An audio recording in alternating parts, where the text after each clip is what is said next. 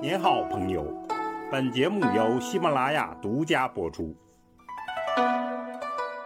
听段子学书法，我们继续说碑帖段子。今天说唐代孙过庭的草书大作《书谱》。什么是至高境界？孙过庭的《书谱》，我们在书法名著系列里头第一个就讲了，有总体的概括。更用了近五十个段子通读了这篇书法圣经。感兴趣的朋友，请到专辑里顺序收听。关于孙过庭这个人，我们在书家段子里专门讲过，请大家点击文后的链接收听了解。这里就不再赘述。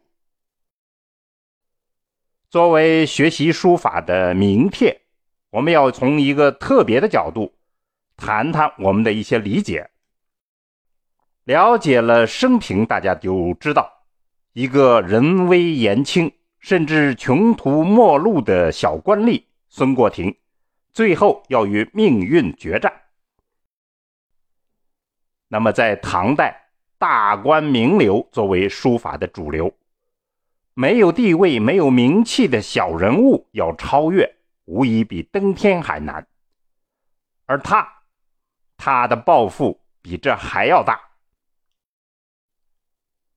书谱到底讲了些什么呢？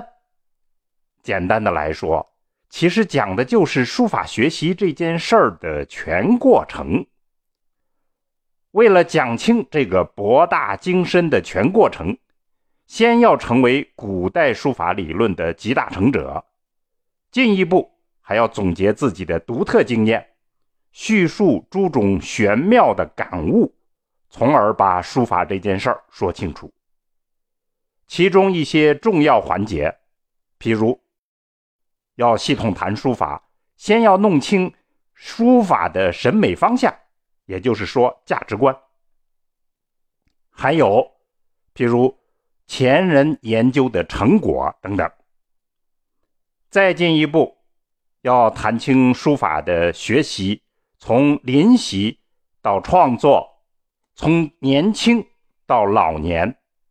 从形制到神采，再到境界，这样的经历，这中间有理性的分析，也有感性的描绘、暗示、渲染，要把难以名状的东西准确的传达给读者，将矛盾争执的重大问题清晰无误的予以回答，然后全过程中间的要点。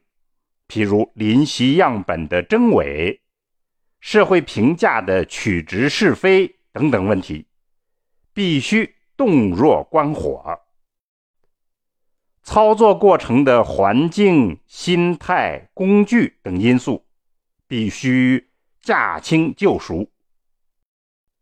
再细致到笔墨运用中间的技巧，有形的、无形的，都必须如数家珍。孙过庭正是这样阐述了书法学习的全过程。他一下手就是大手笔，他给自己的书起名叫《书谱》，就是书法的谱系。谱就是分门别类，对事物进行系统介绍。有史以来，没有过任何人为书法撰写过如此宏大的著作。我们再说他的书法艺术。作为小草的名帖，书谱最突出的是笔法。我们概括他的笔法特色有三：其一是准确性，用笔极其精熟、干净利落。只有对二王的法度完全吃透的人，才能如此的自信精准。其二是融合性。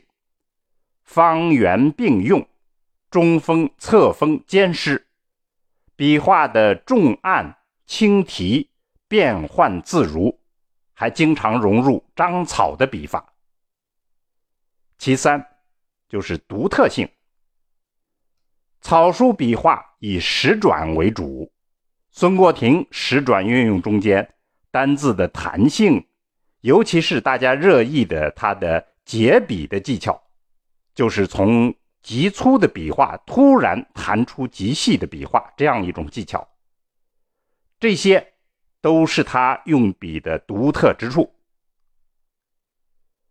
但如果再高度概括一下，孙国庭的书谱最可贵的是书法与理论的合一。一方面，他用书法再现了自己的理论；另一方面，他演示了自己理论指导下的具体实践。后人学其文而知其理，学其书而知其法。书法。在这里就达到了知行合一。这种知与行的合一，是书法至高的境界。由此也就实现了书法与文化的统一。另外，书谱还有碑刻的拓片。那么墨迹本里头有两处重要的缺失，大家可以参考。呃，碑刻拓片，我们这里就选择了一部分贴在图文区，供大家参考。好，听段子学书法，我们下次再见。